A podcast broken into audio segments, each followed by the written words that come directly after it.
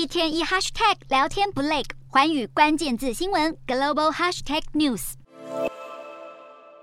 轻松的享受着爵士音乐。这场纪念泰国与俄罗斯建交一百二十五周年的纪念音乐会，出现许多俄罗斯人的脸孔。俄乌战争以来，由于俄罗斯受到欧洲制裁，大批俄罗斯人选择来到泰国观光。俄罗斯与泰国的直飞航班重启，加上俄罗斯人想要在冬天避寒，也助长了这一波观光人潮。不管是阳光明媚的沙滩，还是泰拳的练习场，到处都是俄罗斯人。相对于西方国家对俄罗斯人的入境限制，泰国完全是张开双臂拥抱俄罗斯的观光商机。而来观光的俄罗斯人也对制裁的影响有所准备，例如因为许多信用卡公司停止在俄罗斯营运。一些俄罗斯人就从邻国哈萨克申请信用卡。另一方面，相对于泰国，虽然日本跟进西方制裁俄罗斯，但是日本跟俄罗斯的贸易竟然不减反增。光是二零二二年的前十一个月，从俄罗斯的进口额就高达四千两百八十二亿台币，超过了二零二一年的三千六百四十亿台币。进口项目里，以十一月来说，能源就占了六十六趴，大约是两百零四亿台币，显示日本对俄罗斯的能源仍然高度依赖。日本对俄罗斯水产的依赖也很高，二零二一年一到十月的进口额就超过三百亿台币。尽管台面上日本想对俄罗斯强硬，但这矛盾的数据也显示，面对经济上的现实考验，日本对俄国似乎也只能选择性的制裁与不制裁。